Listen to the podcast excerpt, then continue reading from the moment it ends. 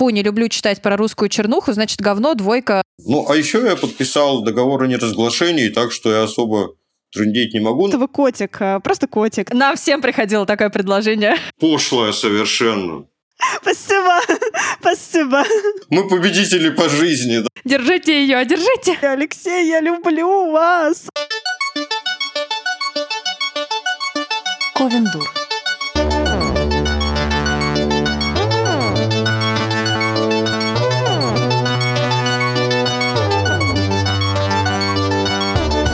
Всем привет! С вами наш окололитературный подкаст «Ковендур» и я, самая немногословная его участница Евгения Спащенко. А также мне сегодня ассистируют Марина Казинаки. Привет, это я. Саша Степанова. Всем привет. И Ольга Птицева. Знаете, есть с чего хотела начать? Я вот заметила за последний год, может быть, даже больше, чем год, появилась такая тенденция, когда встречаются хотя бы несколько человек, неравнодушных э, к литературному миру, чаще других всплывает э, название одного современного русского романа. Если раньше была актуальна поговорочка, значит, что «Ой, не прошло и полчаса, и кто-то вспомнил Кинга», то теперь э, гораздо более актуально, что не прошло и полчаса, и кто-то вспомнил Петровых в гриппе Алексея Мы Сальникова. сделали Кинга! Ура! Да, на самом деле, э, где бы это ни происходило, я не знаю, там э, дискуссия во время вручения премии литературным блогерам, или это под винишко спор и болтовня у кого-нибудь на кухне из начинающих э, молодых писателей, которые только собираются захватывать там книжный мир, или это какой-нибудь срач в Фейсбуке под постом литературного обозревателя или какого-нибудь автора сам издата, который, я не знаю, 40 лет назад ушел в сам издат и больше никогда не, не хочет э, возвращаться к бумажным э, книгам, все равно вот какая бы ни была тема, всегда всплывает э, рано или поздно э, роман Петрова в гриппе и вокруг него. При том, что этим романом э, люди очень часто подтверждают совершенно какие-то разные э, кейсы, о которых они э, там, упоминают в этом споре. Например, если э, спор заходит о том, нужно ли современному автору самому продвигаться в соцсетях, нужно ли себя там как-то представлять, вести Инстаграм, рассказывать о своей жизни, а, делиться с читателями тем, там, что автор пишет, над чем он работает, то мы раньше, чем через полчаса, услышим ответ, что «Боже мой!» скажет кто-нибудь. «Есть же Алексей Сальников. Зачем это все делать? Он же завирусился без инстаграмчика. Вы писатели, а не пойми кто». Они блогеры, да. Что хороший текст, он сам найдет себе дорогу, он найдет море читателей и так далее. А, тут, например, я, допустим, возражу вот этой вот э, с Олей Птицевой с мерзким голосом. Оля Какашкиной. Оля Какашкиной, да скажу, Ольга Какашкина. Это подтверждает лишь то, что Алексей Сальников — это исключение из общего правила. На самом деле информации так много, вокруг нас сейчас так много всяких развлечений, все привлекает наше внимание, поэтому автору приходится бороться за вот это внимание читателя. И, ну, хочешь, не хочешь, а нужно себя где-то выставить в соцсетях. А тут приду я и скажу, да все потому, что опубликовался он в толстых журналах, которые вы, девушки, упорно игнорируете. Как вам не стыдно? А ну все пошли в толстые журналы. А тут приду я и скажу, нет, просто про эту книгу написала Галина Юзефович. Галина Юзефович — это двигатель всего литературного процесса. Все остальное не работает, девочки. А тут придет Галина Юзефович и скажет, ребята, литературного, Литературного процесса, процесса нет. В общем, в какой-то момент, когда я перестала принимать за чистую монету каждый из этих высказываний, я сначала всему этому верила и думала, все, все, теперь я точно сейчас пойду отправлю все в литературные журналы. Потом мне кто-то говорил, да в смысле, их же вообще никто не читает. Что это такое литературный журнал? Я говорила, ну как не читает? Ведь литературный журнал выдвинул Алексея на премию. И э, в голове уже началась такая абсолютнейшая каша, что стало невозможно разобраться, что из этого правда, а что нет. Поэтому мы решили позвать к нам сегодня в гости Алексея Сальникова, автора романа «Петрова в гриппе» вокруг него и узнать, как все было на самом деле. Алексей, привет. Здравствуйте. Здравствуйте. Здравствуйте. А я скажу, что это все правда на самом деле. Любое из этих высказываний правда и неправда одновременно, да? Потому что все это работает и не работает одновременно каким-то образом. Нужно же еще, помимо толстых журналов, можно поблагодарить и Алексея Михеева, его как бы э, кружок товарищей, которые э, в шорт-лист запихнули, по сути дела, Петровых. И Елену Макеенко, которая первая написала об этом всем, да, более-менее внятную такую рецензию. Так что, ну как это работает? Никак. Насильно не пропихнешь в любом случае. Можно, значит, идти покупать себе какой-то заряженный на удачу амулет, да, чтобы У Марины просто Козинаки. сработало. Видимо, так. Вот это везение. Кроличью лапку.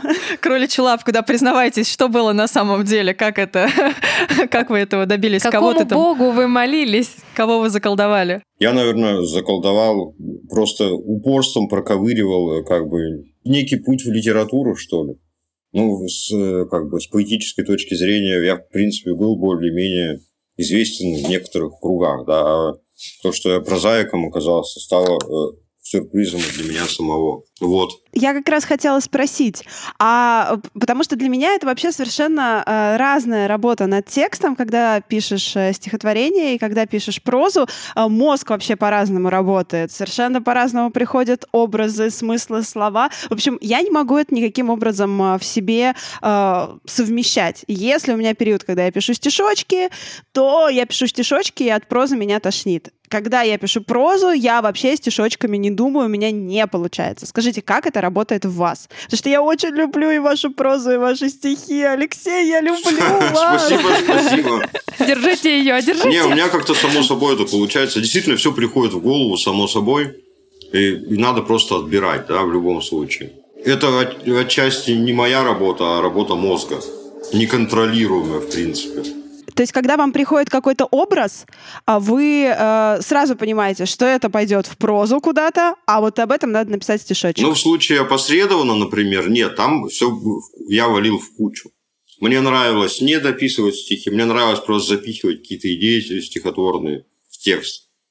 Ну, а так, да, в основном это все-таки очень раздельное такое су- существование.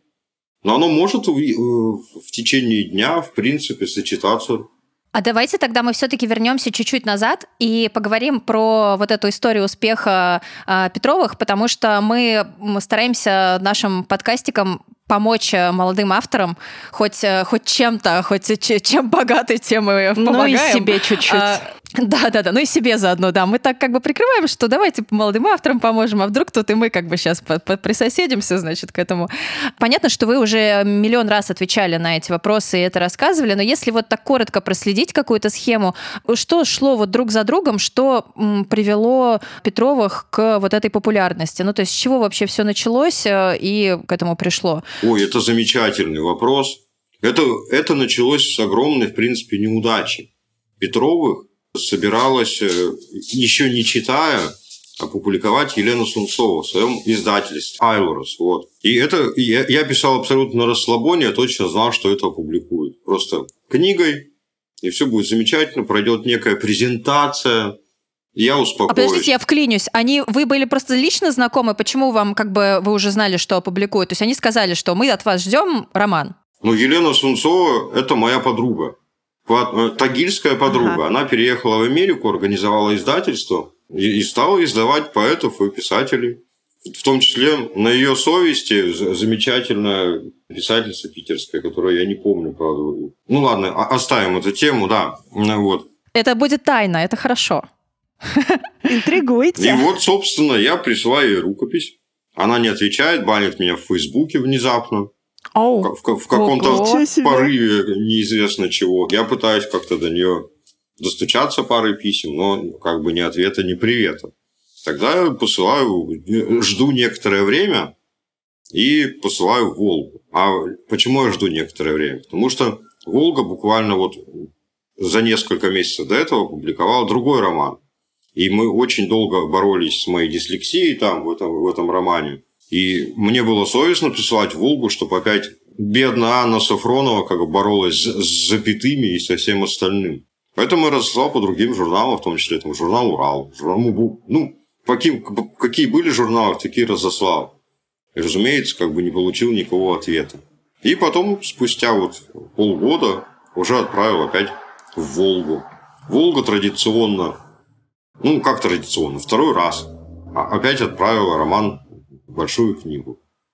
Вот. И я уже как-то спокойно думал, что все равно никуда не попаду. И как бы оказалось, бац, оказался шорт-лист. Потом замечательная рецензия Елены Макеевой. Там спустя несколько месяцев замечательная рецензия Галины Юзефович. Потом там Галина Юзефович показала роман Елене Шубиной. Вот. И вот, собственно, так все и получилось. И хрустальная туфелька оказалась вам в пору. Ну, как в пору. Как бы большую книгу-то я ни в одной из номинаций как бы не получил, но, по-моему, от этого шорт-листа я получил максимум того, что мог получить вообще. А в, в какой момент вот в этой цепочке появился букмейт и вообще сама идея выложить э, в свободный доступ этот текст? А, это же большая книга, она традиционно шорт-листеров А. помещает на букмейт. Но э, роман и до этого лежал, собственно, в журнальном зале бесплатно. Там выкладывались раньше э, все номера толстых журналов спустя некоторое время. Иногда сразу же с выходом журнала. И каждый, кто хотел, мог прочитать. А смотрите, а в журнальном зале, когда она лежала, там есть возможность автору следить за какой-то статистикой, например, как много людей ее там прочитали, да, или, э, там, или там только комментарии приходят, или как? Вот как-то Нет. можно понять об- объем вот этих Нет, вот там, э, прочтений? Нет. Мгм. Там ежемесячно Сергей Костырко, редактор «Нового мира», по-моему, Мгм. он э, э, статистику выкладывал некоторую. И Петровы, ну, где-то вместе на пятом, там 1200 читателей ежемесячно, в принципе. А, это очень много, да. Это вообще огонь, да. И То есть вот- э, вы видели именно вот эту статистику, на каком месте находится по количеству прочтений ваша книга? Да, да. Все, понятно. А первые отзывы приходили с букмейта, наверное, да? Уже тогда э, люди начинали строить теории, пытаясь интерпретировать текст. Может быть, какие-то классные интерпретации первые. Вообще, вы обращаете внимание на то, что там пишут, что думают про книжку, какие теории строят, какой заговор разгадывают? Я, честно говоря, э, первые несколько месяцев э, пребывания романа на, на букмейте я как-то упустил. Я видел только рецензии на LifeLib. Ну, заходил на LifeLib периодически, смотрел, как там в в двух, Чур меня, чур. Да, это же там ад разверзается обычно на лайфлибе. двух-трех словах э, описывали суть романа и говорили, что это полная тоска и как бы ерунда про алкоголиков. Да? Типичный лайфлип, да. Там про все так пишут. Про Довлатова, Еврофеева, не знаю, маленькая жизнь. Все там, в принципе, одинаковые отзывы. Все говно. Не, ну там довольно забавно. Меня утешало только то, что я, допустим, посмотрю, как оценивают Кавку, да, допустим, и успокаиваюсь. Да-да-да-да. И нас. Троечку И думаешь, ой, а, да, а у меня Да. даже побольше. Думаешь, ну и ничего, вроде уже, да, Да, туда-сюда веселее, да. Достоевский не зашел, говно, да. Все хорошо, все в порядке. Да, там примерно так. А потом случайно наткнулся на, на букмейт потом спустя несколько месяцев, и да, и удивился. И приятно был удивлен, скажем так.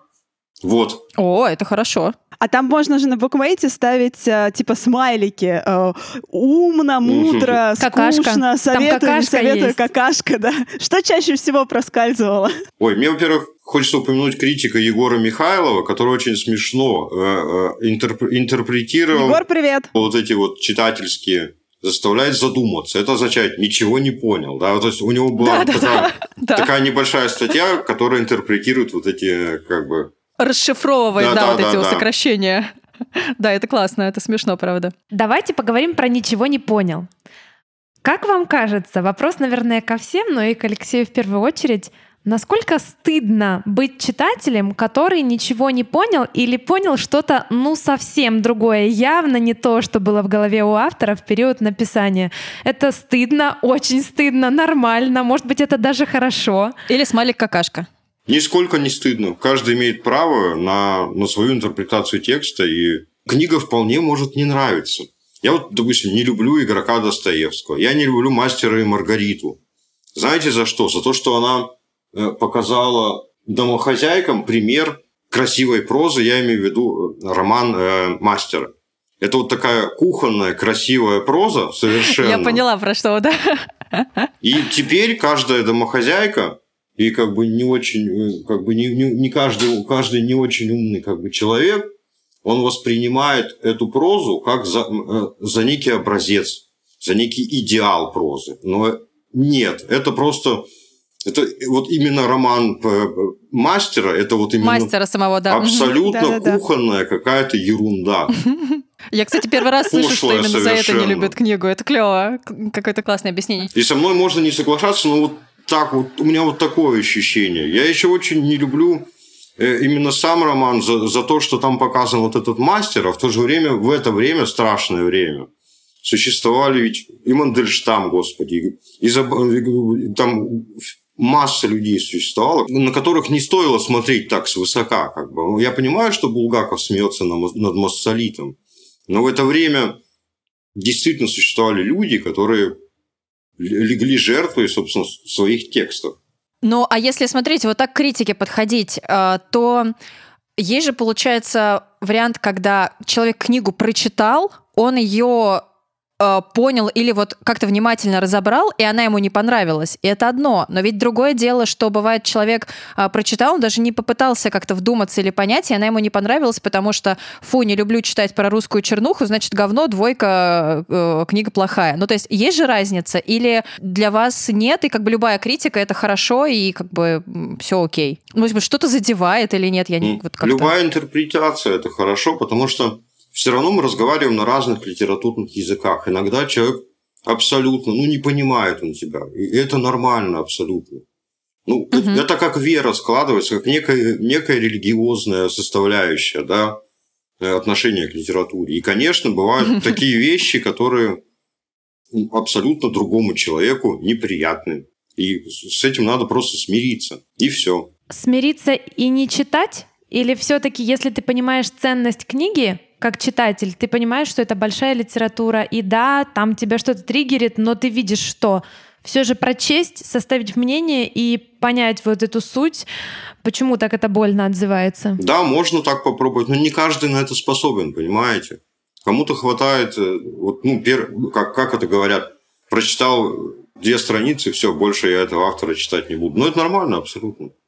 Ну, можно пересилить себя, да как люди совершают некий поход в Мекку, это чтение Улиса, да, это, это некая да, О, религиозная Бесконечная такое... шутка. Ну, но не, Улис посильнее, мне кажется, будет, хотя я еще бесконечную шутку не читал. Вот, мне понравилось. Все-таки начало века замечательное. Такое стилистическая игра такая. Хотя и в эту стилистическую игру еще играл Салтыков-Щедрин в губернских очерках. Но это как-то почему-то этот роман люди не замечают. Ну, ну Улис, да, это вот, вот, это, вот, вот это именно каждый читающий эту книгу совершает некую религиозную такую штуку. Мы на курсе у Ольги Александровны Славниковой, я в Creative Writing School, у нее полгода училась на романном курсе. А, обсуждали Улиса и пытались вычленить, кто из здесь присутствующих дочитал до конца. И вот из нашей большой группы не нашлось ни одного человека, который бы осилил. Я, видимо, пока на этот э, религиозный подвиг пока еще не способна. Вот мне прям не дался пока. А там видите еще в чем дело? Там же э, половина книги, книги – это комментарии, и пока читаешь комментарии, которые порой занимают пару страниц, забываешь, о чем, собственно, речь шла в основном тексте. Да, это ужасно больно вообще. Ты вроде как читал-читал, э, а никуда не продвинулся вообще. А возвращаясь к Ольге Славниковой, меня тут несколько раз обозвали Алексеем Славниковым. Это очень было забавно. Ой, вы знаете, у нас был э, подкаст как раз с Галиной Юзефович.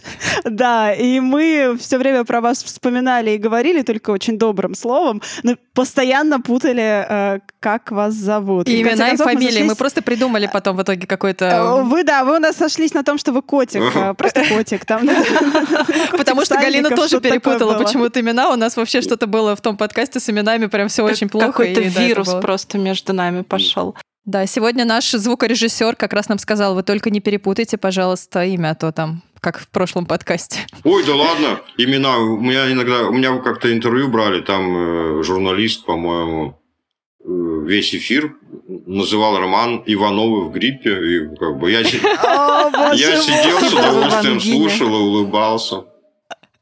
Сидорова Боже, какой ужас, какой кошмар.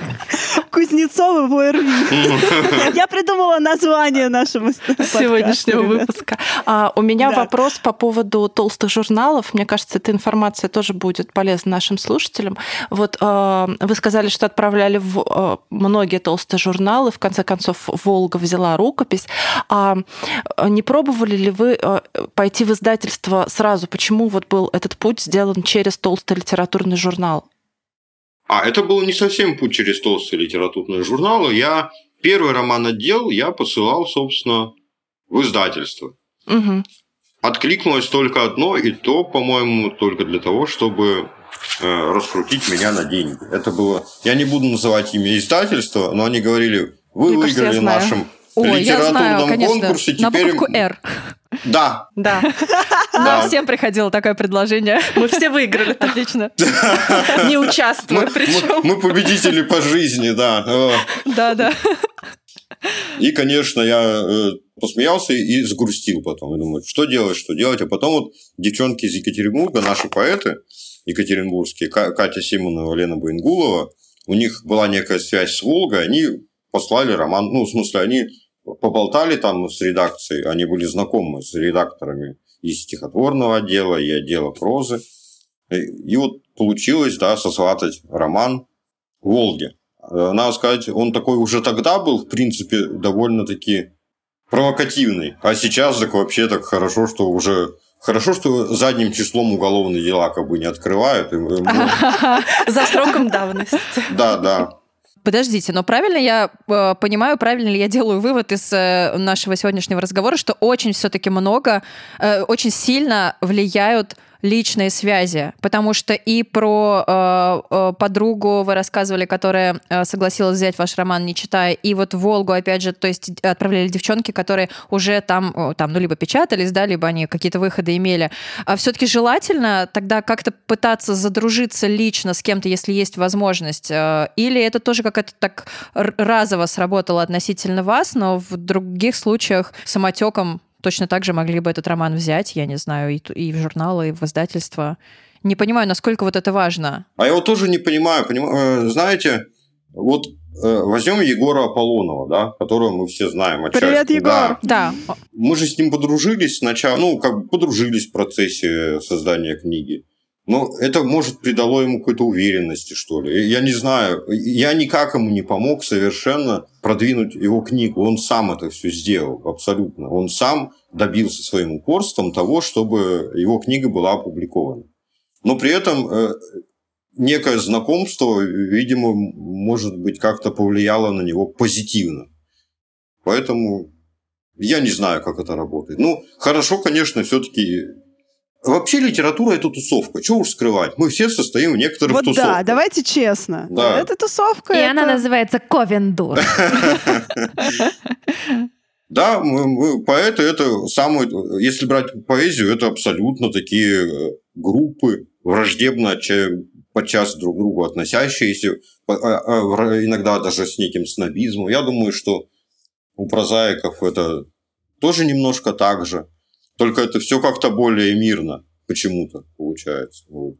Ну, если это не заходит только речь о каких-нибудь э, постах на Фейсбуке у литературных обозревателей, там обычно у них у бедных приходят все люди, которые, не знаю, как оказалось, там 20 лет друг друга ненавидели и начинают почему-то под их постами там какие-то драки устраивать. А так, Ой, целом, а я, да, вот за что я люблю как бы своих читателей, допустим, мне скинет кто-нибудь ссылку на вот э, что-нибудь там, э, такая проза, так себе, там, какой-то там, э, как бы, инвалид на голову, как бы, написал, все читают.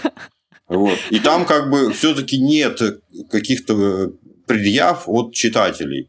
И, и, и я не понимаю, что ждет от меня автор, как бы автор ссылки, да, что я начну писать, а ты сам такой, что ли? Там, ну, как бы ввязываться в эту ерунду. Нет, и как-то так мирно это, ну, посмотрю, ну, ладно, ну, бывает. Ну, всякое абсолютно. Ну, прислали, да. Да, да. А какой он а, ваш идеальный читатель? Вот идеальный читатель Петровых, например. Кто он? Какой он? Ой, я столько людей перевидал уже разных совершенно, что я даже не представляю. Это довольно Скажите, пожалуйста, что это наша Ольга Птицева, она очень хочет это услышать. Ну, хорошо. Ну, ну, что, что-то типа того, да. Да, согласен, ладно. Хорошо. А совпадает ли этот читатель с э, таким э, идеальным читателем в вакууме э, с романа э, «Опосредованно»?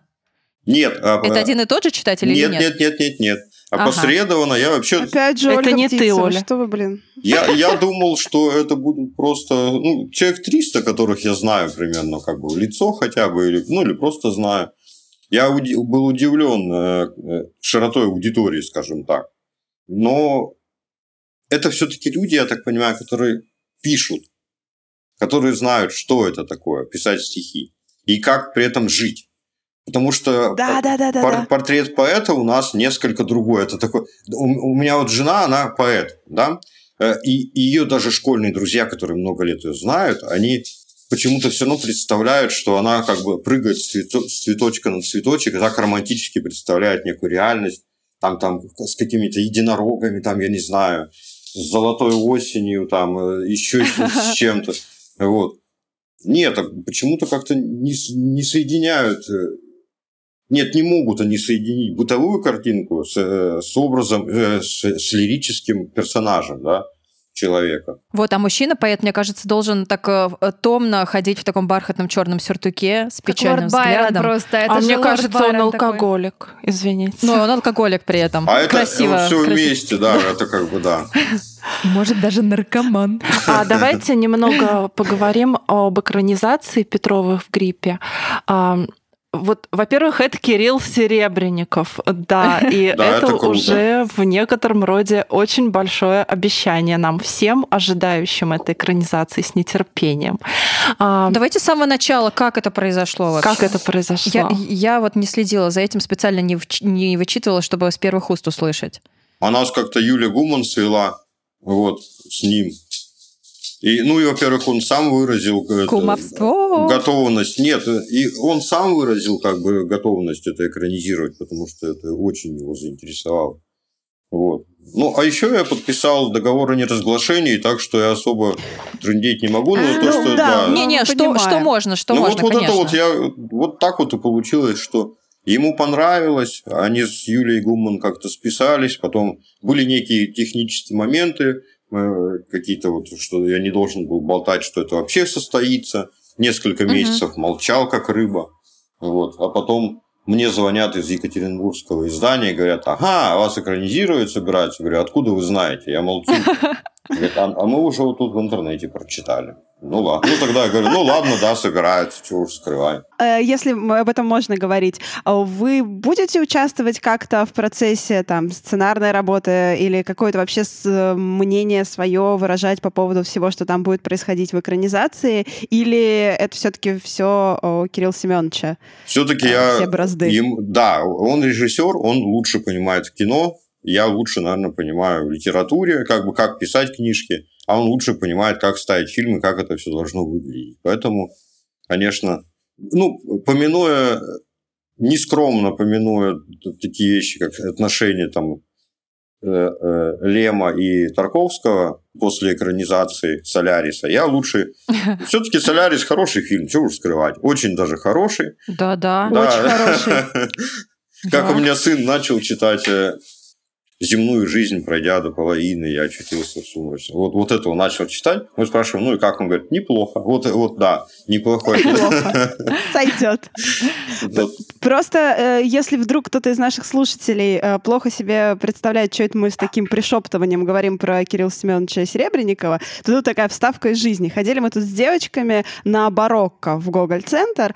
А, великолепный спектакль. Ну, это просто, конечно, какое-то сумасшествие, просто невероятное э, силы, красоты, стиля и наполнения штука.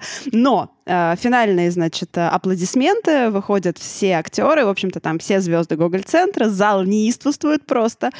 И тут на второй поклон э, выводят э, Кирилл Семеновича на сцену, чтобы он тоже, значит, поклонился. И то, что начинается в зале, э, я не могу передать. То есть это э, волна такого восторга совершенно осязаемого э, захлестывает большой зал Гоголь-центра, что прям вот, ну, мурашки по коже начинают бегать, как, знаете, от сильных басов. И вот поэтому, собственно, наше пришепетывание, когда мы говорим про Серебренникова, они оттуда. Ну, и мне кажется, это какое-то идеальное сочетание, потому что и- и мне было, если честно, сложно представить, что может у такой книги появиться экранизация. Ну, наверное, может быть, это мое какое-то скептическое отношение к нашему кинематографу здесь э, срабатывает. Но если уж оно должно было появиться, то вот в э, такой паре, грубо говоря, это, Да. это прекрасно вообще. А Давайте, раз уж мы не можем долго и подробно говорить о кино, вернемся к атмосфере современного русского романа. У меня возникает иногда такое ощущение, что современная русская литература делится либо на такую очень погрязшую в этой чернухе и быте, либо на такую, знаете, про маленький американский городок, где простая русская девушка Джейн, да, и там ее друг Тим чем-то занимаются. Вот что делать автору, который не хочет или не может писать совсем о бытовом, о том, что его окружает, потому что ему от этого больно, но при этом он не хочет выбиваться из своего контекста, ну потому что это невозможно хорошо писать о маленьком американском городке, если ты вообще там никогда не был и ничего о нем не знаешь. Есть какой-то выход, ну помимо того, чтобы сбежать, не знаю, в фэнтези или в другой мир? Нужно слушать, мне кажется, прежде всего себя. О чем хочешь писать, о том и пиши. Потому что чернуха – это субъективное все-таки восприятие. То, что мы читаем о Лондоне порой, ну, то, а, английские какие-то вещи, там, не знаю, американские, они тоже, в принципе, если их трактовать в, таком ключе, там тоже полно чернушных вполне вещей. Просто мы считаем, что э, это, это чужая это, чернуха, это, она это получше. экзотика, да, это как бы красиво, да, вот бомж там писает на ступеньке лондонского метро, это как бы такой колорит. А когда нашего бомжа описывают, это чернуха, да, как бы. Или там, там когда друг друга мутузят, там, герои английского романа, ну, вот такое бывает, да. А когда наши, как бы, на кухне, там, там муж жену, жена мужа, там, колотит сковородка, это уже чернуха. Вообще, нет, мне кажется, все-таки надо тянуться за историей, за самим собой, как бы. То, что хочешь написать, о том не надо никаких себе преград ставить. Если герой сказал что-то, бог с ним, пускай сказал, если он набрался самостоятельности. Если что-то с ним происходит, то пускай. Мне почему-то тоже кажется, что если э, вот эта история приходит в голову, вопросы такие отпадают сами по себе. Ну, то есть, если она пришла, угу. то она приходит в каком-то определенном антураже, и все. И, то есть, э, вопрос, хочешь ты про это писать, не хочешь, хочешь ты этой чернухи или не чернухи. То есть, даже вообще какая-то вот эта оценочность, она а, прям сразу отваливается вот так пласт за пластом. И ты как-то... Я вот, например, не думаю про что, что это сейчас. Только вот из отзывов потом узнаешь. Да, да, да. Кроме всего прочего, ну, э, традиция русского романа классического, она все-таки за нами в любом случае тянется мы как бы перезапускаем в каждой эпохе, как, как американцы перезапускают вот в каждой эпохе своих Бэтменов, как бы людей X там и как бы очередных Мстителей, да. Это вот наша традиция. Такая вот именно вот на нас висят вериги Толстого и Достоевского. Очередного Раскольникова все время да, да, да, перезапускаем. Да, да, да. Мы не можем от этой традиции никак отвязаться. И это может даже хорошо все-таки... Ну, не зря же как бы англичане читают Э, русскую классику. Э, потому что, значит, чего-то им в своей классике не хватило все же, в Диккенсе, например. Свои-то бомжи у них не такие колоритные, как наши. Как русские. Но я вот вспоминаю Диккенса, как там Оливера Твиста э, там заставляли вымыться под, под каким-то краном холодным, и, и, значит, этот его смотритель или надсмотрщик его для того, чтобы он согрелся, еще поколачивал тростью, да, как бы для, угу. для бодрости. Это как бы у Диккенса весело описано, а, но у нас, мне кажется, будь это в наших обстоятельствах, это бы у нас смотрелось своими на, на, русские, на русскую действительность, это бы накладывалось более мрачно, скажем так. Вот. Англичанам мы прощаем. А к каким моментам Петровых вообще можно придраться как э, прям к чернухе? Мне кажется, там нет прям чернухи такой описанной ради чернухи. Ну так Мне это кажется, да, смотря кто иронично. что... Кто что считает к чему чернухой. придираются-то? Ну вот, вот, вот это, это очень относительная как бы вещь. Если бы чернуха, это, я говорю, это как-то, это, это просто некий взгляд, это уже ожидание читателя, который, видимо, нас присытился еще в перестройку, действительно, там, угу. убитыми лесниками, э, рэкетирами, которые насилуют там жену э, кооператора, еще, вот, еще в то время, еще плюс э, как бы эмигрантская литература, которая сейчас исчезла, она еще нагнетала ужасов э, Советского Союза, как, как там, там же, вот знаете, читаешь, там пара светлых лиц среди такого мрака всяких моральных уродов, как бы таких.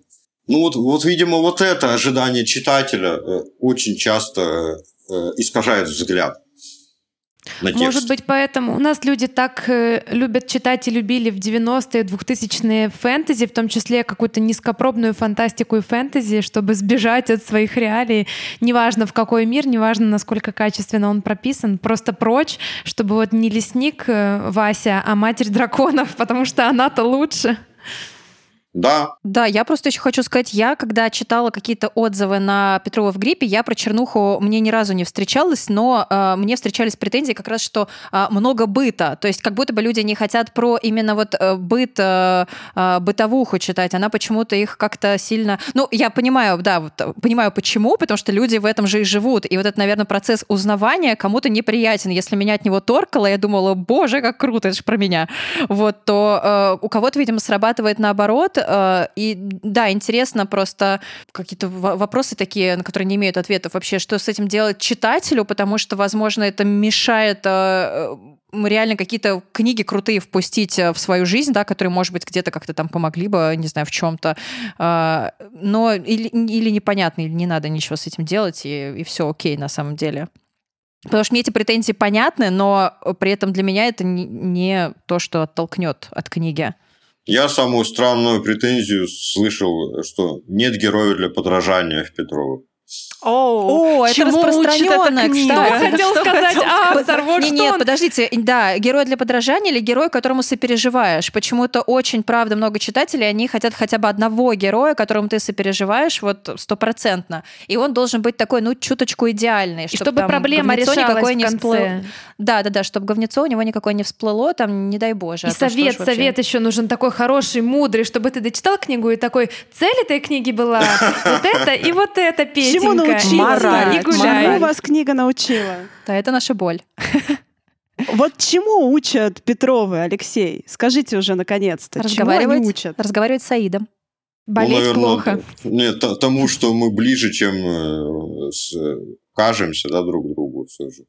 Мы вроде бы незнакомые люди, а может мы пересекались где-нибудь, может в детстве там даже на каком-нибудь курорте, да, одни куличики лепили, да, а, а сейчас там ругаемся в троллейбусе, да, грубо говоря. Ну, подождите, я еще могу тогда сказать, как мне кажется, что еще можно это интерпретировать, что мы дальше, чем кажемся, потому ну. что сами Петровы, которые живут все вместе, они там про себя вообще многого не знают друг про друга.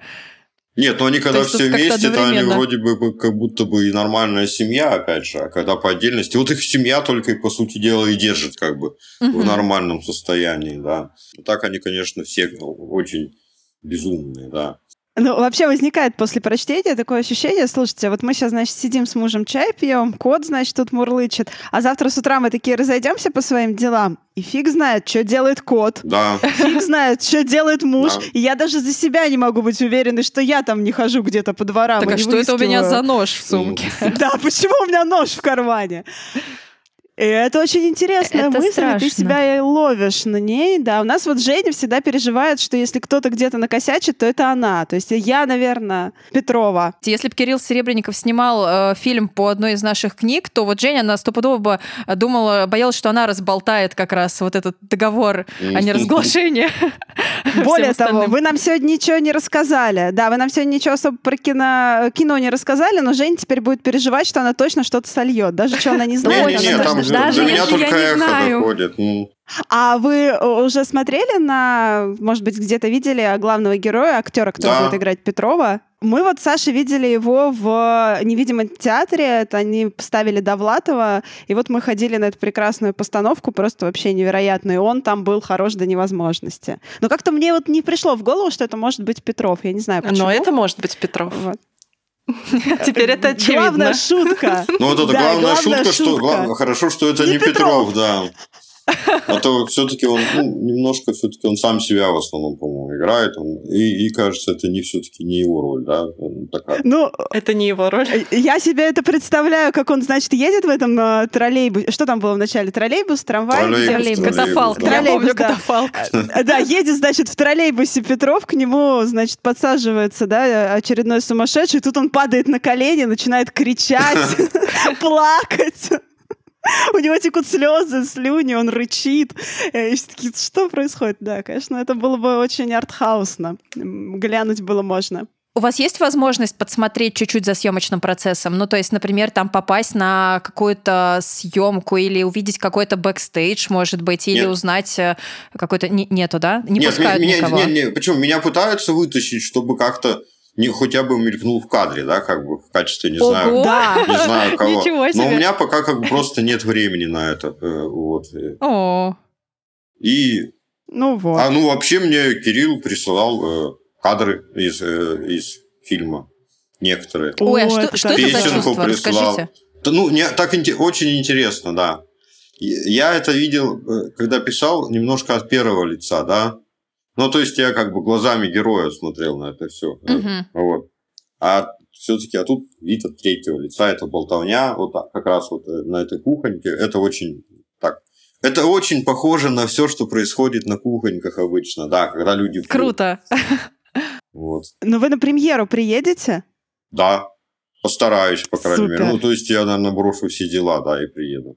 Ну как Ой, это, это наверное, надо точно бросить. Как я бросил дела, у нас же тут э, пример э, э, ЦСД, Центре современной драматургии, это ответвление Каледа театра. 15 ноября будет премьера, все билеты уже раскуплены. Вот. Я там посижу и посмотрю, что они сделали. Тоже Петрова? Да, тоже Петрова. Ой, я не слышала. Здорово. А вы уже видели, может быть, какие-то там репетиции? Нет, А, репетиции пок- не видел, нет, а, но, но с удовольствием посмотрю на эту интерпретацию, по крайней мере. Вот. Да, Слушайте, слушайте, это интересно. интересно. Интересно, что э, сработает сильнее э, э, постановка спектакль, да, или экранизация, потому что все равно это разные языки. И на разных зрителей, Да, мне да, кажется, да. ориентированы. Ведь вроде как в Гоголь-центре планировали сначала ставить спектакль. Я могу А они ошибаться, но до сих пор ставят спектакль. А, то есть это будет и фильм, и спектакль. Мгм. Так же, как с учеником, себе. видимо. Вы точно могли это говорить? Да, вы уверены, что вы сейчас ничего не нарушили? Вроде бы нет. Я про спектакль ничего не, не подписывал, как бы. Но я ничего, ну всё, это ничего точно. особо и не видел на самом деле. Вот. Но это, конечно, очень все интересно. И так интересно, как текст может э, совершенно новую жизнь обретать э, в разных интерпретациях и совершенно быть э, иным в каждом из э, вот этих вот... В, в каждом моменте, в каком он новом появляется, я уже сама А запуталась. я видите еще в чем сказать. дело? Э, Спектакль, он же еще иной раз от разу. э, То есть раз к разу, да, как бы. Да, это же прям просто сумасшествие какое-то, как чудо настоящее. Мне кажется, это очень тревожно внутри у автора. Вот у Мариночки клип выходит на песню, которая написана по ее роману. Ну. И я, насколько понимаю, она очень переживает по этому поводу. Да, он- это премьера будет послезавтра, я уже умру, мне кажется, сейчас после подкаста, и все, я не пойду никуда вообще, это очень страшно. А экранизация и спектакль, это, наверное, просто вообще. Ну, есть некоторые как бы опасения, но я все-таки верю в то, что я культурный человек и приму все как есть. Вот. Ну, и, а в принципе, вы можете начать отзывы вот такие же писать тоже, которые книге, это тоже Под классно. разными отомстить. именами зарегистрироваться где-нибудь, Да, и, пошло зло по планете, как бы вот так вот. Скучно, смотреть невозможно, кто эту ерунду Что он хотел придумал. этим сказать? Ничего не понятно. Автор-то что курил? Но вот на самом деле еще хотелось бы немножко поговорить про опосредованно, потому что Оля, э, так как поэтесса, любит э, ваш роман опосредованно больше, чем Петровых. в Да, это, мне, мне ужасно об этом, в этом признаваться. Мне кажется, должен быть какой-то клуб людей, которые опосредованно любят больше, чем а Петрова. он уже, по-моему, есть. друг Он хлопать. сложился, по-моему, совершенно. Он каким-то образом сложился, да, уже. Да, потому что мы будем друг другу хлопать и говорить, ничего, не переживай, так тоже может быть. А, вот мне кажется, этот, эту книгу невозможно ни снять, ни поставить, потому что там все вот в этой страсти слова, и, и вообще до конца проникнуть в то, что там происходит, и понять вообще, почему это имеет какую-то ценность, может только человек, который вообще пишет, и вот этот вот зуд словесный в себе ощущал, даже неважно, там стихи или прозу. Вот, спасибо вам большое за эту книгу, Ой, вот ей Спасибо вам, что вы прочитали и как бы поняли. Но это, это видимо, невольно происходит как-то так. Ну да, сложно заранее сказать. Я сейчас напишу что-то, что будет щекотать в поэтах. И ты Да. садишься и пишешь. Это, наверное, сложно. А тогда задам глупый вопрос. А вот этот вот замысел, идея, посыл основной, вот какой он был в самом начале работы и сохранился ли он на протяжении э, всего, всей работы над опосредованно? Там было сразу много замыслов, и я их все туда упихнул, как бы. Мне хотелось как бы весь свой житейский, как бы э, поэтический опыт туда упихать, как бы по- подчас даже насильно. И да, я, мне кажется, мне это удалось, вот. И даже, возможно, как бы э, только я не озвучил то, что э, э, Никита это как бы холодок, собственно, вот, который меняет героиню э, полностью, да, когда все-таки она ну, убивает в ней что-то такое э, и делает ее другим человеком, более каким-то мирным, что ли. Заставляет ее преодолеть некий, некий груз воспитания советского и генетики, да. Вот что-то вот такое. И плюс к тому хотелось написать, как, э, как тексты на нас влияют, как они переворачивают, что они с нами делают, как мы живем по сценарию некоторых текстов. И что стихи это не литература, а что-то другое совершенно. Не литература да. это все-таки об истории, да. а стихи это что-то чувство, момент, да, вот да, какой-то. Да, да. Я, я очень завидую людям, которые э, пишут стихи. Мне кажется, это высшая форма искусства. Это то, чего я вообще не умею делать. Почему-то для меня тоже кажется, что проза это совершенно одно, стихи это совершенно другое, потому что я вообще не понимаю, как, как, как вам приходит это в голову, через что? что, что, где этот приемничек? Вот это стихотворение, которое складывается из названий э, глав, вы его расцениваете как свое или как Нет, все-таки Ленина. Оно такое немножко э, глуповатенькое и юное. Там как бы такие образы, ну, они не вяжутся друг с другом, они лично ее это образы. Стороннему человеку, если бы он не прочитал роман, вот этот набор как бы строчек, он совершенно непонятен. Ну, был бы. Если его так как стихотворение куда-то пихнуть, это было бы совершенно непонятное стихотворение. Вот. Это особенно игра, когда ты читаешь его в начале, и такой думаешь, что да. такое, наверное, пойму да. потом, да. да. А потом перечитываешь, и просто у тебя холодок, и по-другому не скажешь. Спасибо. Вам спасибо.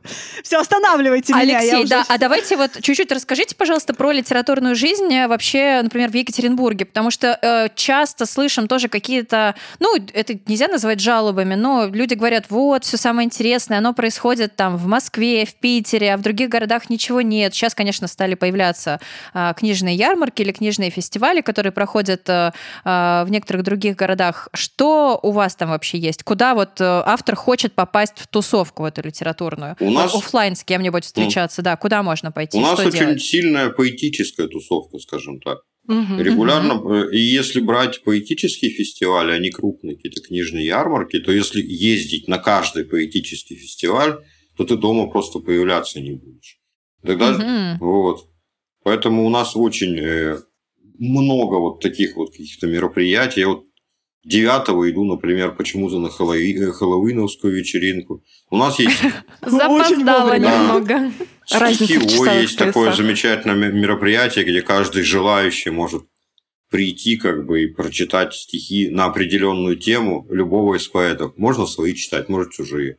Вот. Есть определенный тайминг, просто на него надо укладываться. Вот. И там, конечно, появляются периодически городские сумасшедшие, но редко как-то. Почему-то их это мероприятие отпугивает. Вот.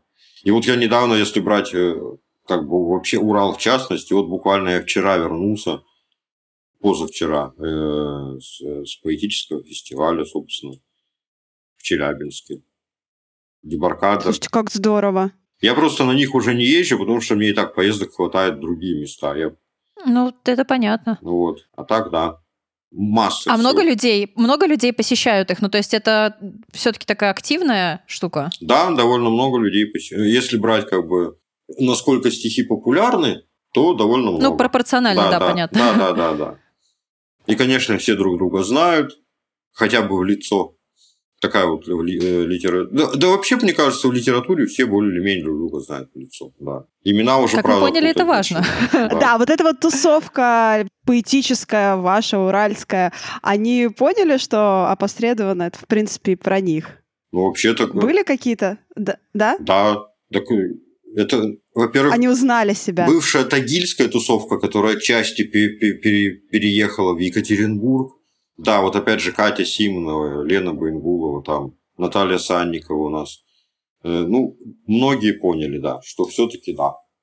Ну, понимание я как встретил, здорово. да. То есть вы писали в них, в общем-то, в этот момент? Ну да, я как бы от общего, это общее впечатление от того, что происходит в жизни как бы, поэтов на Урале все вот э, как бы упираются в образ Лены, а самый такой образ, мне кажется, это Михаила Никитовича, кажется. Я уже имена не помню героев.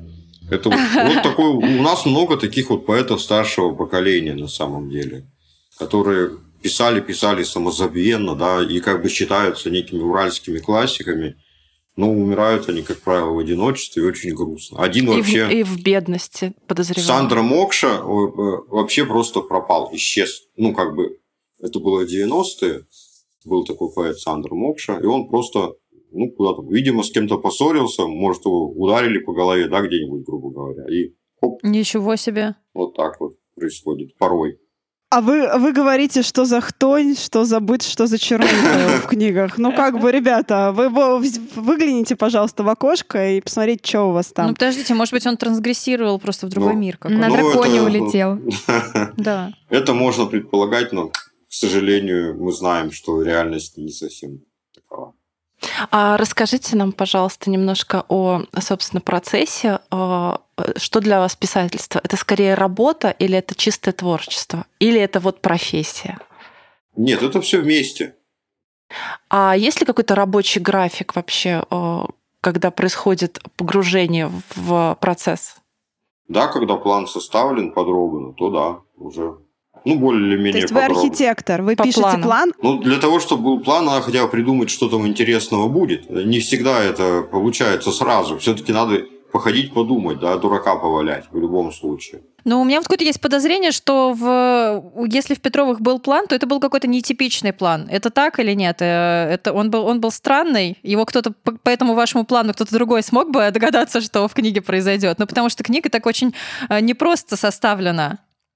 Ну, нет, это как раз был строгий план, и как бы и там не, некоторые персонажи, которые не имеют э, не, неодушевленные персонажи там имеются, которые ни, никоим образом не становятся одушевленными от начала до конца книги, но при этом они таблеточка. таблеточка, цвет крови, там что-то еще, я, я- вот, повторяющиеся такие детали, они все-таки требовали строгого плана, да. И мне кажется, люди могли догадаться. Но при этом по самому, по самому плану нельзя было догадаться, потому что я же как бы... Это, было, это была просто последовательность событий, вот, которую Мгм. можно было трактовать так или иначе. Чтобы потом что-то не ускользнуло, да? Да. Все оказалось да, на да, своих да, местах. да, да, да. А случается ли, что все идет не по плану? Ну, не все, но отчасти бывает. Петрова должна была зарезать все-таки этого мужчину, вот.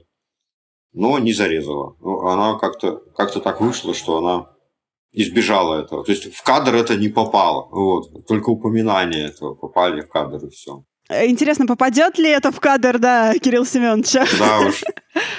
Так, Очень ну что, интересно. друзья, мы будем переходить к нашей любимой рубрике. Алексей, у нас есть а, рубрика такая, которая называется «Домашка по литре». Это в конце каждого нашего выпуска мы просим а, гостя порекомендовать одну, две или три а, книги для наших слушателей. Это могут быть ваши любимые книги, ваши нелюбимые книги. Я не знаю, книги, которые повлияли на вас в детстве или во взрослом возрасте, или там последняя книга, которую вы прочитали. Книги, о которых Что пока угодно. нельзя говорить, тоже могут войти в эту рубрику. Нет, прежде всего рекомендую все-таки прочитать. Вот правда, вот, э, вот книга, которая меня поразила, хотя я ее прочитал недавно, это, во-первых, э, губернские очерки Салтыкова-Щедрина. Обязательно. Это вот «Сахарный Кремль», не футуристический, а именно того времени, 19 века. Такой очень сильный эксперимент и до сих пор, по- по-моему, непревзойденный. Потом, Супер, э, значит, записываем. рекомендую все-таки каждый раз. Я Мартина Эмиса, Мартин Эмис «Информация» книга, замечательная. Я ее подарил другу, он думал, что я над ним прикалываюсь, как бы, потому что там, там есть некий сюжетный поворот, там, э, собственно, э, главный герой пытается подставить своего успешного литер... э, друга, который успешен в литературе, а он такой мелкий редактор. И он специально э, делает так, что- чтобы все, под- все подумали, что это книга плагиат. Его первая успешная книга – это свистнутая как бы книга. И третья, вот недавно прочитал, не знаю, как ее можно достать вообще. Это письма Бажова с 1911 Ой, ой, ой, ничего по себе. 1950 год. Это вот, это очень такая... Так, а у вас какое-то старое издание? Нет, Вы сказали, это что как как раз её- как новое издание. Это вот Ага. новое издание, издательство «Кабинетный ученый», наверное, можно как-то достать. Все равно же есть сейчас лабиринт, бог знает, что есть. Вот. То есть Мгм. сейчас все гораздо проще. Это все-таки пример э, некого литературного долготерпения, потому что у, у Бажова литературное В 50 с чем-то лет началась, Как, как не в правильно помню. 60. Как, Ага. как не в 60 с чем-то, да. Поэтому вот она может, мне кажется, многим людям помочь просто выдержать вот это вот э, вынужденное молчание и вынужденные отказы, да. Класс, нам, Вот нам эти надо т- это три все. книги. Спасибо. большое. Да, я, я все запишу себе тоже. Так, У меня сегодня Элизабет Гилберт «Происхождение всех вещей». Я не буду рассказывать о книге, пересказывать сюжет, я этого не люблю. Скажу только, что главный герой, героиня — ботаник, и в книге очень много о ботанике, хотя, разумеется, она не об этом, и не только об этом. И меня завораживает часто, как какие-то совершенно скучные на первый взгляд вещи для большинства людей увлекают единиц. Ну, например, когда кто-то занимается языком, и ему очень нравится э, выискивать, откуда то или иное слово, и у человека случаются инсайты, когда он понимает, о господи, вот же корень этого слова, он такой древний. Я это тоже понимаю, для меня это прекрасно и интересно. И вот здесь я провожу параллели как раз с ботаникой и понимаю, что, наверное, если бы не стала писателем, я, наверное, пошла бы исследовать языки. И представляю, насколько это вообще невообразимо скучно, зубодробительно для людей. Сидеть и исследовать языки, копаться, какие-то слова находить. И я чувствую себя причастной к вот этому чуду, когда ты как будто вскрываешь э, это мне, мне, мне приходит в голову, кстати, перечисление аптечки из Петровых в гриппе, которое меня тоже э, завораживало. Что-то в этом вот, есть, поэтому я конечно. всем рекомендую Элизабет Гилберт. Если не ботанику, то что-нибудь вы для себя все равно найдете в этой чудесной книге. Спасибо. Так, а я тогда, как сумасшедшая фанатка, потому что, ну, ей-богу, можно мне хоть раз в жизни побыть сумасшедшей фанаткой? Я советую вам прямо сейчас пойти, заказать и купить книгу, вышедшую в издательстве Lifebook «Кот, лошадь, трамвай, медведь». Это сборник стихов Алексея Сальникова. И ей-богу, это прекрасно. Я приобрела ее в подписных изданиях под Новый год. И помню, что... И нет, не под Новый год, в марте. И помню, что читала, читала, читала, и казалось, что я провалилась в какой-то совершенно другой мир, э, настолько э, звучный, ритмичный и невероятный, что я хочу остаться там жить. Поэтому всем советую сборник стихов э, Алексея. Спасибо большое, Алексей. Спасибо вам огромное, что вы согласились сегодня с нами Спасибо. записать этот подкаст. Мы Спасибо. просто очень счастливы. Вот. Счастье, как оно есть. Спасибо большое, друзья. Спасибо, что вы нас сегодня слушали. Помните, что слушать нас можно на всех подкаст-платформах этой вселенной и соседней тоже. А еще нас можно поддерживать на Патреоне. И спасибо большое всем, кто уже это делает. Нам это важно и очень помогает. Услышимся в следующем выпуске. Всем пока. пока. Всем пока. Пока. Спасибо.